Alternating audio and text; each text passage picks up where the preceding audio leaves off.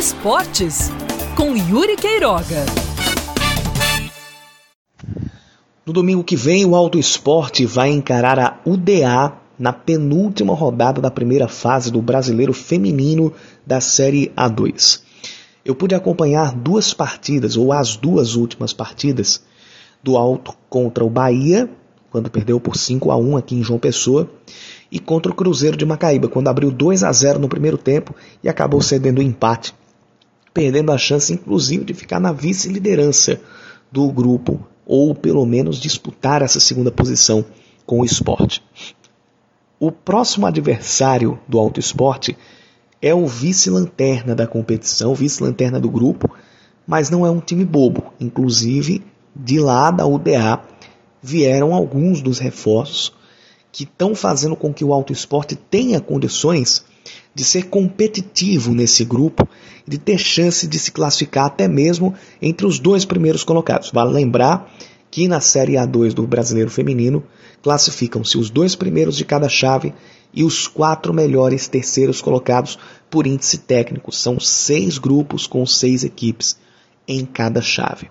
Então, o Alto Esporte vai ter esse trunfo das meninas que vieram da UDA e que provavelmente conhecem muitas das jogadoras do time alagoano, mas isso também pode soar contra.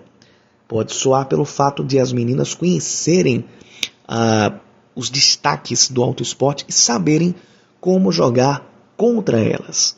Então aí reside o perigo da partida de domingo do alto esporte.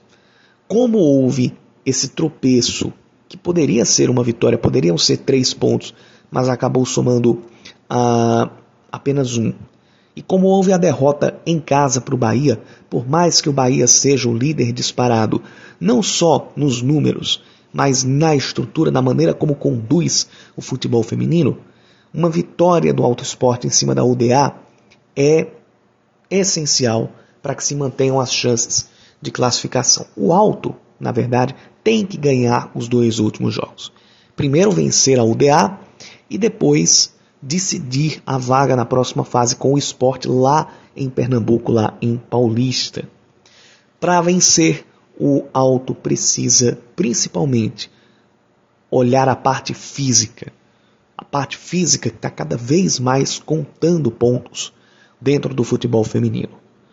Não é mais um jogo estritamente de técnica, não é mais um jogo estritamente de habilidade, a parte física está sendo um trunfo cada vez maior para algumas equipes.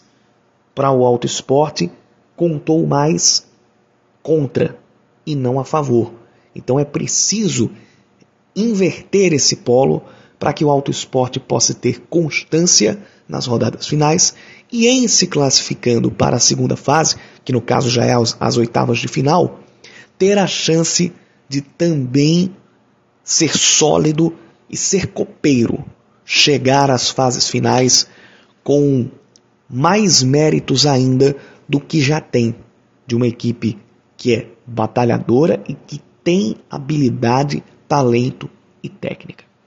O jogo contra a UDA, por esses pontos que eu pincelei, vai ser deveras importante para o alto esporte. Um termômetro para a gente saber se as minas do alto terão condições de brigar pela classificação para as oitavas de final e manter o sonho do acesso para a Série A1 em 2021 vivo.